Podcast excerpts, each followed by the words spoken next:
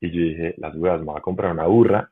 Y en la burra, pues, empaco todo lo pesado, agua, O sea, un eh, animal. comida, un animal. Entonces me Ah, ¿se compré un burro? burro, me compré un burro en Chile, se llamaba Conchita, divina.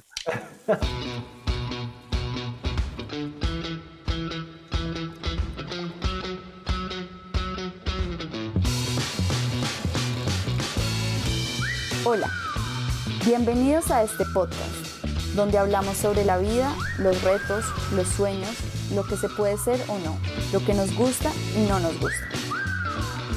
Bienvenidos a Allá afuera.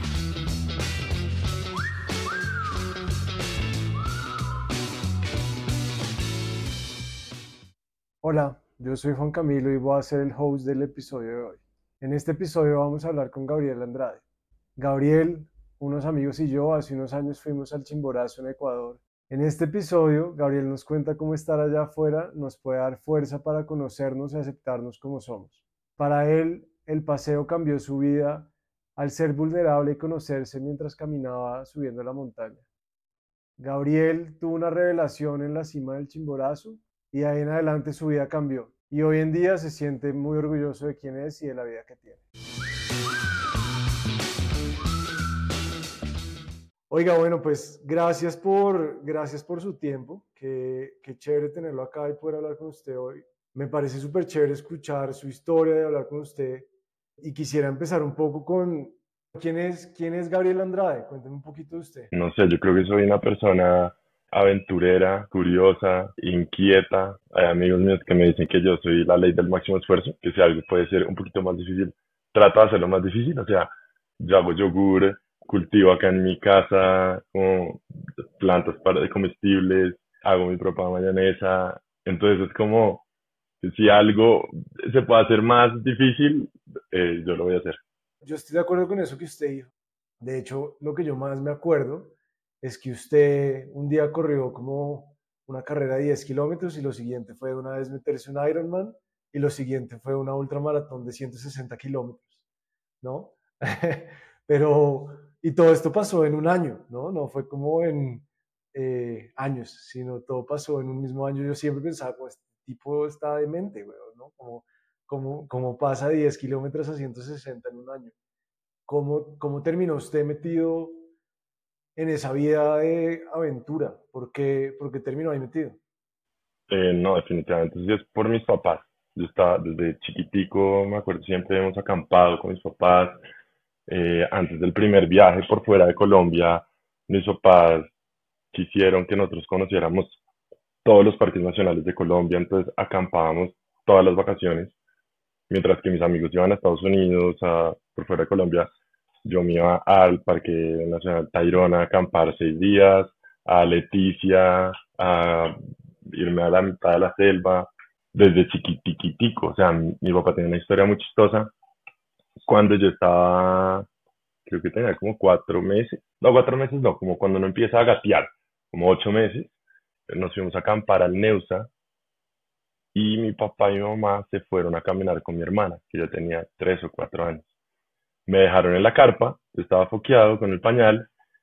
Después llegaron mis papás, después de la caminata, una hora y media, dos horas, llegaron y yo me había cagado tanto que la mierda había salido por fuera del pañal, ¿Qué? eh, empezaba a gatear por toda la carpa, dejando la carpa, mejor dicho, hecha una miseria, y que mi papá más o menos me cogió así, le dijo a mi mamá, coja su chin, y, o sea, lavaron esa carpa, pero, pero acampábamos desde muy chiquitos, muy, muy chiquitos. Y mi, papá, todo, todo es por mi papá, mi papá es una persona súper aventurera, hacía su, sus propias cometas de, de ala delta. Entonces, ¿qué? O sea, no cometa de, de echar en el viento la cometa de Villa de Leyva, sino donde uno se bota en la cometa, volando la cometa. Y él hacía su propia cometa, él cosía su cometa, sus cometas, y se botaba en eso con amigos, mientras mi hermana y yo éramos bebés. Entonces yo creo que todo es, todo es por mi papá, mi papá es una persona muy, muy especial. Qué locura, qué locura eso. ¿Y, ¿qué, qué le gusta hacer a usted? No, yo soy más de con los pies en la tierra. A mí no me gusta eh, saltar de aviones, eh, volar cometa, sino como tener muy, estar muy inmerso como en la naturaleza. Entonces como salir a caminar, eh, hiking. mi plan favorito es hacer hiking de varios días, acampando, de 8, 9, 10 días. Me he hecho hasta hike de 20 días, donde no me encuentro con ni una sola persona. Es una delicia. Eh, y esquiar en la nieve me fascina. Ahora que dijo eso de hiking, me acordé que usted hizo, ¿cómo se llama el camino este en Tasmania? Eh, que es larguísimo. El Overland Track. Ajá. Cuénteme, cuénteme un poquito de eso, porque me acuerdo que era, pues fue como una experiencia muy única, ¿no? La hizo solo, sin, sin no se encontró a nadie. Me acuerdo que además me contó en algún punto eh, pues como que las cosas que escribía en su cuadernito. Cuénteme un poquito de eso para, para entender mejor qué le gusta de, de, ese plan, qué le gusta de hikear, qué le gusta cuando está en la naturaleza. Em, yo lo que me encanta es la, el sentimiento de uno estar lejos de todo, como donde uno no tiene que aparentar nada, simplemente uno es quien es, eh, y había momentos en esa caminata, es una caminata de 90 kilómetros por la mitad de Tasmania, que es una isla al sur de Australia, em, y uno sale de eh, Cradle Mountain y llega a Lake St. Clair. Son eh, ocho días caminando, no tiene que llevar su propio mercado, todo porque no hay nada, no se encuentra con nada, la estufa de butano para cocinar, la carpa, el colchón, cargador solar, todo.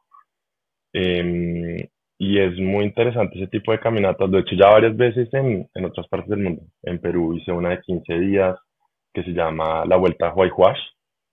Es una nota de caminata, la recomiendo. En Chile también, eh, pues, Torres del Paine, en Argentina. En Chile hay una que se llama el Fitzroy.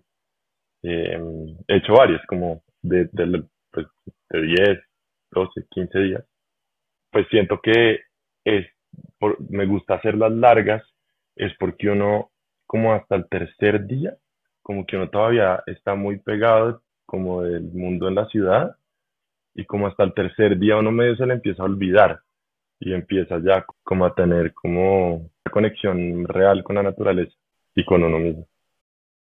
¿Y qué quiere decir con esa conexión real con la naturaleza? ¿Qué es eso? Yo creo que uno cuando está como en el trabajo, en la ciudad, por lo menos me pasa mucho a mí, uno está externalizando todo. Y uno siempre está pensando en qué tengo que hacer ahorita, eh, qué voy a hacer ahorita más tarde, y todo el tiempo uno está es haciendo una cosa diferente a estar pensando en uno. Pero cuando uno se va a la naturaleza, es un momento muy reflexivo, cuando uno de verdad tiene ese espacio para alejar todo lo demás y empezar a, a pensar como quién es uno, qué le gusta, si está en el camino correcto o no de su vida. Hay un dicho que es como subirse al balcón y ver todo desde arriba, como verlo como desde una tercera persona. Siento que cuando uno va a la naturaleza es más fácil hacer eso, es así como salirse un poco de la ecuación. Pero, ¿usted cree que salirse de la ecuación? Porque yo creo que yo no he hecho nada tan retador en mi vida como esa subida del chimborazo. O sea, de verdad, yo me acuerdo que cada paso que daba era muy difícil. Y hubo muchos momentos en los que yo pensé, no quiero más, ya me quiero devolver, ya esto no tiene sentido, está demasiado difícil. Pero yo en ningún momento como que me veía como un externo, sino que al revés, o sea, estaba como muy consciente de que era lo que estaba pasando, porque no estaba pensando en todo lo que usted está diciendo, ¿no? En la ciudad, en la vida, no, solo estaba pensando en, tengo que dar el siguiente paso, y no sé si puedo dar el siguiente y ni siquiera sé si puedo pensar en el siguiente, sino en el, el, siguiente y luego pienso en el otro, ¿no? Como, y yo creo que eso tal vez, o por lo menos a mí me da como una claridad que de otra forma es muy difícil encontrar. Sí, de acuerdo, yo por eso hago como el símil de, estar arriba, como que uno se desconecta de, de todo ese día a día de las preocupaciones mundanas que uno siente como el día del día a día, uno se desconecta de todo eso está uno con uno. Hay veces uno, cuando está en ese momento uno con uno, uno piensa y reflexiona y hay momentos en los que uno no piensa en nada, simplemente está ahí respirando y punto. Oiga, hablemos, hablemos un poquito de, de, esa experiencia, ¿no? Me he dado cuenta que a pesar de ser una montaña muy importante, muy pocas personas saben en realidad qué es el Chimborazo. Bueno, pues primero es una montaña, ¿no? ¿Cómo es que es? es... Pues cuando estábamos planeando el paseo, eh, justo estábamos planeando el paseo y salió un reporte diciendo que acaban de descubrir que el Chimborazo, la punta del Chimborazo, era el lugar más lejos del centro de la Tierra, porque como la Tierra no es esférica, sino como abombada en el Ecuador, y el Chimborazo está en el Ecuador, entonces como que sale más centro de la Tierra. Entonces el punto más lejano del centro de la Tierra es el Chimborazo, pero el punto más alto del nivel del mar es el Everest. Cuénteme un poquito del plan. Es que fue, fue denso, ¿no? Salimos de Bogotá un día a las 4 de la mañana y luego llegamos hasta, ¿a dónde fue que manejamos? A Popayán. Y después ahí dormimos y al otro día nos fuimos a Quito. ¿Y cómo, cómo fue para usted cómo la preparación de subir al Chimborazo? Porque pues para subir a 6.200 metros pues no se puede llegar y subir de una vez, ¿no? Entonces llegamos a Quito, hicimos qué, como tres picos antes. Sí, hicimos el corazón, que no me acuerdo a qué altura estaba, el Iliniza Sur, que era más alta que el corazón, pero todavía más, más bajita que el Chimborazo, y después el Chimborazo, como para irse aclimatando. Pero yo creo que también el entrenamiento va desde hace, no sé, dos años antes, porque nosotros era, estábamos, todos los que fuimos, estábamos bien entrenados, hacíamos Ironman, hacíamos ultramaratones, pues como que todos estábamos en, en buen estado físico, eso yo no me imagino hoy en día hacer ese viaje. Sí, es verdad. Yo, yo, yo llevo un tiempo pensando en subir una montaña acá en, en México eh, y me da un poco de miedo. si lo pienso como detenidamente, yo creo que cuando decidimos ir al Chimborazo, lo subestimamos demasiado, ¿no? Como que todos pensamos que iba a ser algo como muy breve y yo me acuerdo incluso que íbamos en el, en el carro y decíamos como no, vamos al Chimborazo y después al Everest, ¿no? Como que todos estábamos como muy emocionados con lo que estábamos haciendo. Empezamos a caer en cuenta que estaba heavy. Me acuerdo en el Iliniza, que fue la montaña antes de escalar el Chimborazo, cuando Nico Peñaranda empezó a maluquearse duro. Me acuerdo que el guía decía, es, o sea, no, no puede dar un paso más, tiene que volver, esto puede ser muy grave, puede llegar a ser muy grave. Pero no sé si se acuerda que cuando uno salía al campamento base del Chimborazo, estaba a la altura que es el, la, la cima del Ruiz, que está a 5100. O sea, ya de por sí uno empieza alto. Y me acuerdo que cuando empezamos la caminata, uno como que lo, uno sale a las 9 de la noche, porque tocaba llegar allá como a las 6 de la mañana a la cima, estarán como nueve horas de, de, caminata, y uno sale a la derecha ahí del, del, del, campamento base y hay un, hay un cementerio de toda la, de la gente que se ha muerto en la montaña. A mí eso me impresionó muchísimo. ¿Qué? Yo no me acuerdo de eso. Yo creo que yo estaba cagado de miedo porque no me acuerdo de eso. Sí, uno empieza la caminata y la gente le recuerda a uno como usted está haciendo algo que es peligroso, bajo su propio riesgo. Eh, ahí como que uno empieza a caer en cuenta que unas veces subestima muchos vainas. Pero también al mismo tiempo siento que una vez le pregunté a mi papá que cuáles eran los tips que él me daba para ser feliz. Y me dijo, mira, el primero es ser un poquito irresponsable en la vida. O sea, los momentos más felices de mi vida, incluido el paseo del chimborazo, pues fue siendo un poquito irresponsable como sin mente hacerlo. No sé si responsable, pero como arriesgarse, ¿no? Como tomar riesgos, porque es que si usted se espera que esté perfectamente preparado para ir a subir el chimborazo, nunca lo va a estar. Pues, uh que no pase nunca. Sí, completamente de acuerdo. Y de hecho, ¿por qué no me cuenta sobre ya como la subida al chimborazo? Como, como... muy importante tener un guía local que se supiera perfectamente qué hacer, por dónde era la caminata, que nos dijera, eh, vamos a empezar a las 9 de la, noche, pues nos estábamos quedando en el campamento base a 5100, nos quedamos allá un par de noches aclimatándonos y, y fueron unas noches muy interesantes porque era como la preparación hacer algo, como irse al espacio, como que todos estábamos esperando cómo, cómo va a ser, qué, qué es, qué miedo, qué nervios, pero, pero pues qué ganas de lograrlo, pero que ninguno sabía lo que se estaba metiendo. Llegó la hora de la salida, salimos a las 9 de la noche empezamos a salir, empezamos a caminar con las maletas, equipados hasta pelo a uña, como con siete capas cada uno, con piolet, con cordino, con la maleta, comida, agua, y nos dividieron en tres grupos. Por ser una caminata tan riesgosa, éramos un guía por cada dos personas. Empezamos a subir a las nueve de la noche, pasamos por, el, por entre el cementerio de una para arriba. Fueron como nueve horas de subida todo fue oscura. O sea, hasta llegar a la cima, todo fue oscura. Entonces uno subiendo ese burro de montaña, empinada, subir desde 5100 a 6200, subir nueve horas a oscuras. Uno solo ver la lucecita donde apunta la linterna de, una, de uno y todo es blanco, monocromático.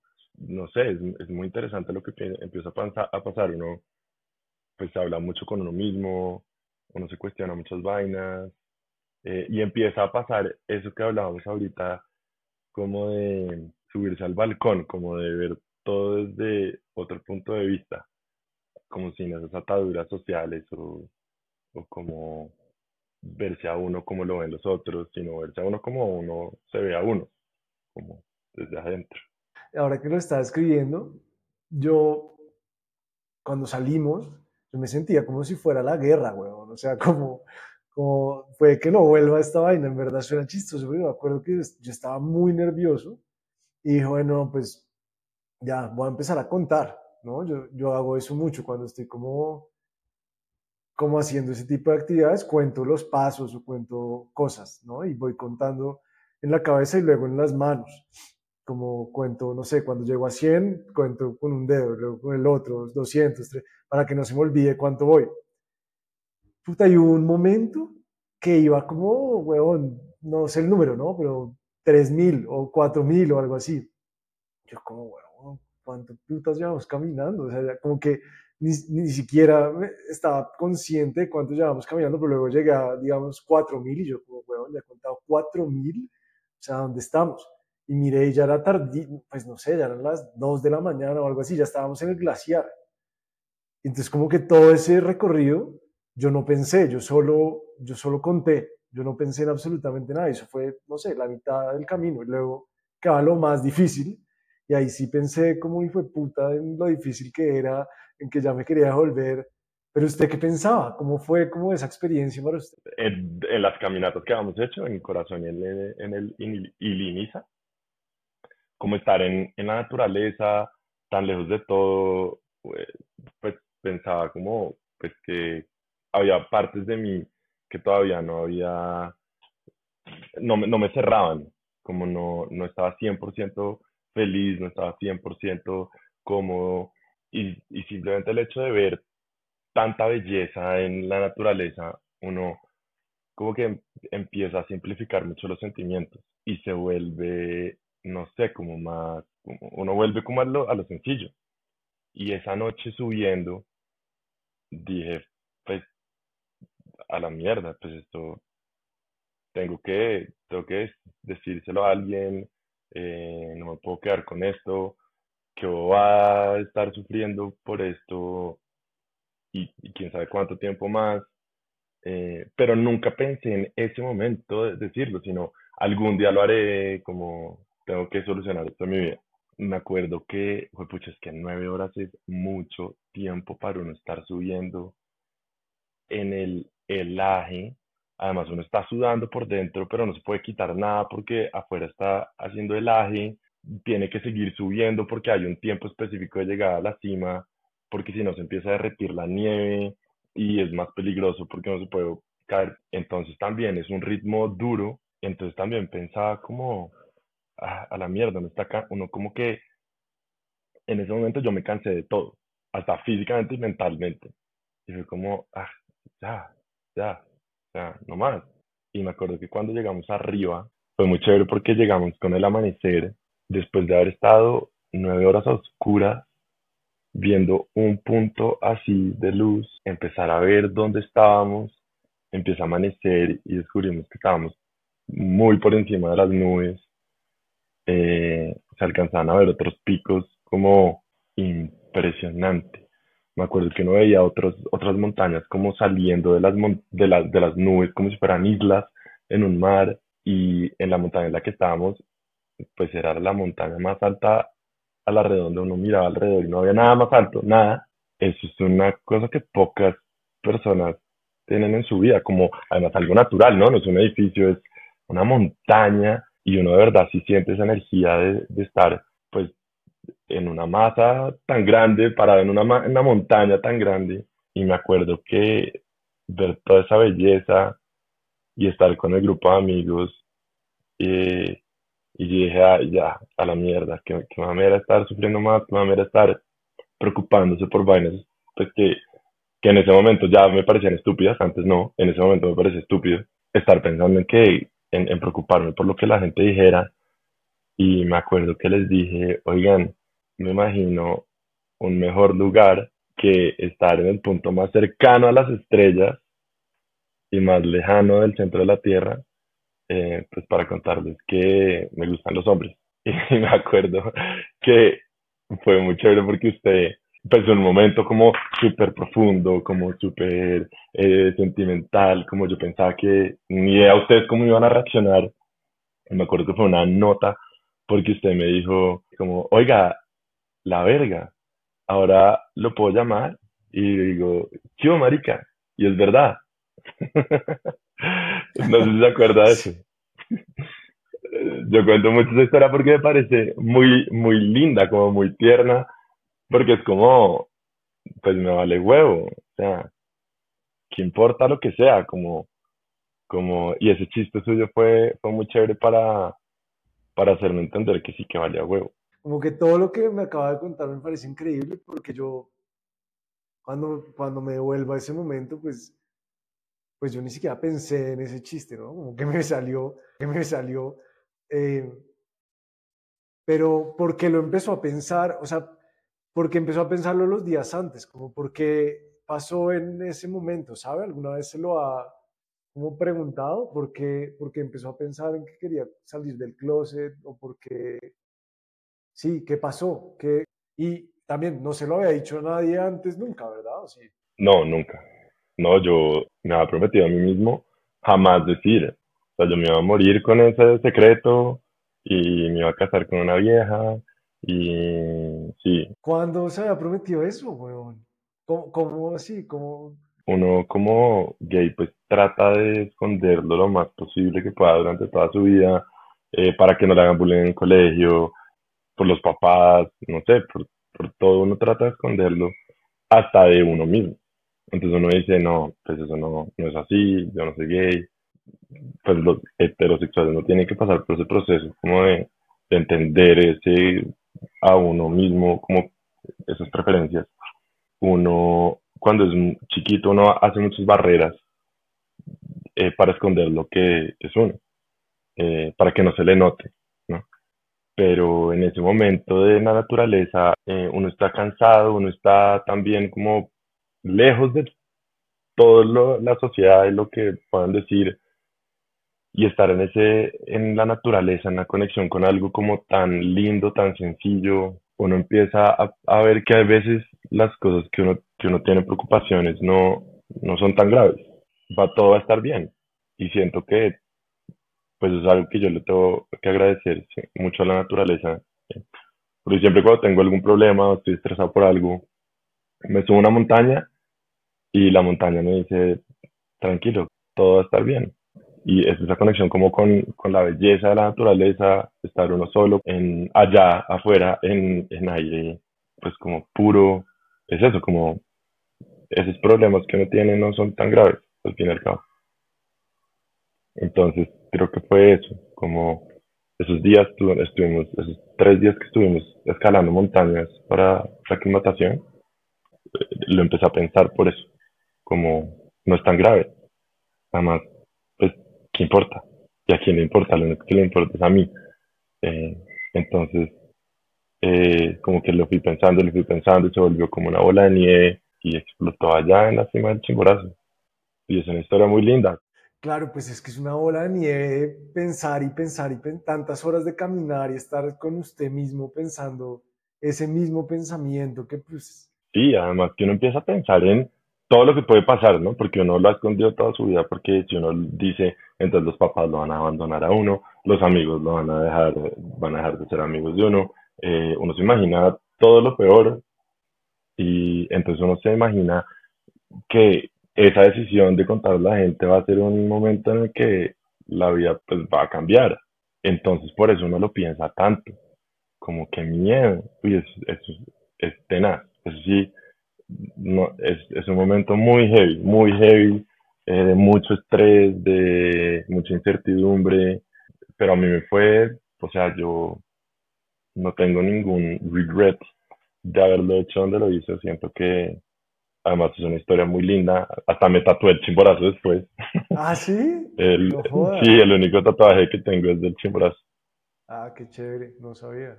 ¿Y cómo, cómo fue su vida después del chimborazo? Porque además yo me acuerdo, y pues usted es un tipo como muy eufórico, muy como de emociones muy fuertes. Y me acuerdo que, bueno, antes de que nos dijera, usted estaba como loco gritando cuando todos estábamos con los pulmones a punto de morirse, usted como un loco gritando sin camisa, como si acabara de despertarse y no llevara nueve horas subiendo la montaña. Pero estaba como muy eufórico, ¿no? Como que estaba muy, muy emocionado. Y luego cuando nos dijo eso, fue como, sí, como el clímax de su euforia. Y luego, pues ya, ¿no? Bajamos la montaña y eh, creo que dormimos un rato, yo no me acuerdo, y luego nos devolvimos incluso directo para, para Colombia, ¿no? Ese mismo día cogimos carretera pero ¿y qué pasó en su vida, weón? Como que, ¿cómo, ¿Cómo fue su vida después de eso? Después de salir del closet en el chimborazo. Fue increíble porque, o sea, el chimborazo realmente creo que fue uno de los momentos en la vida que me cambió la vida. O sea, si no hubiera ido, creo que mi vida en este momento sería muy diferente. No sé si peor o mejor, pero yo creo que el chimborazo me cambió la vida para, muy bien. Em, después del chimborazo, eh, yo renuncié al trabajo porque dije, como necesito un momento para absorber todo esto que está pasando en mi vida, eh, reencontrarme, porque uno también, como le contaba, como uno, como pues crecer siendo gay, uno, uno mismo se crea como unas, como unas barreras eh, de adentro hacia afuera. Entonces, es como reconstruir, como eso, como quién soy, quién, que realmente es lo que me gusta. Y renuncié al trabajo y me fui un año a acampar desde Bogotá hasta Ushuaia, solo acampando, no cogí ni un avión y creo que me quedé en total dos noches en hotel, solo, me fui solo, con una backpack, con eh, una estufa de butano para hacerme mis, comidas y mi idea también era un poco como de austeridad, entonces traté de gastarme dos dólares y medio por día máximo, porque pues era, el plan también, como, como llegar a las raíces, como a lo básico, como que es lo realmente importante. Me pasó muy chévere, pasé por todo Ecuador, todo Perú, llegué a Chile y en Chile, pues Chile es un país larguísimo, larguísimo me demoré como cuatro meses solo desde el desierto de Atacama hasta Ushuaia y durante ese viaje seguí reflexionando mucho como sobre mí, sobre mí mismo, sobre qué, quién era, qué me gustaba, qué quería hacer en la vida. ese paseo fue increíble. Tengo un cuento muy chistoso eh, de ese paseo y una vez me dio por cruzarme los Andes caminando. En, desde Chile hasta San Martín de los Andes. Entonces lo hice, pues yo lo hice caminando eh, y acampando, yo llevando mi propio mercado, todo. Eh, y eh, pues me bajé en mi celular el, el mapa, de no sé qué, y eran como 15 días caminando. Eh, todo el mundo recomendaba que se hiciera en grupos o contratar un guía, y yo dije, las huevas, me voy a comprar una burra, y en la burra, pues, empaco todo lo pesado, agua, O sea, eh, un comida, animal.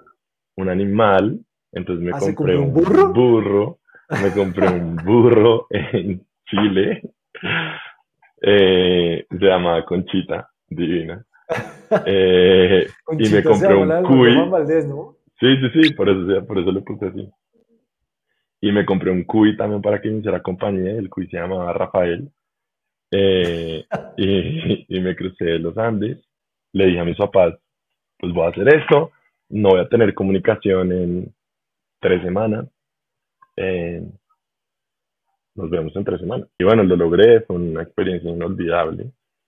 Y después vendí la burra en, ya en Argentina, cerquita a San Martín de los Andes, en otro pueblito que hay por ahí. Qué locura, weón. Y en ese paseo, ¿qué más descubrió de usted?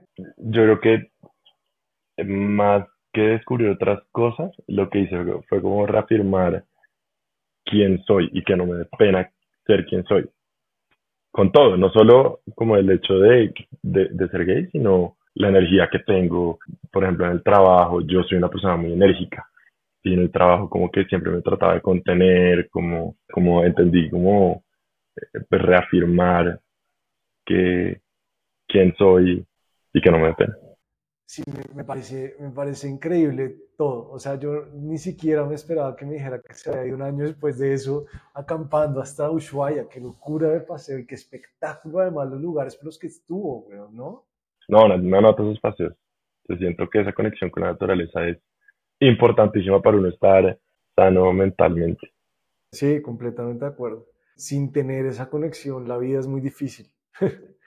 O sea, yo cada vez que salgo, así sea como un parque, de verdad trato de, pues como agradecerlo, ¿no? Como que, pues es algo humano. Así pasamos millones de años antes de estar en estas ciudades.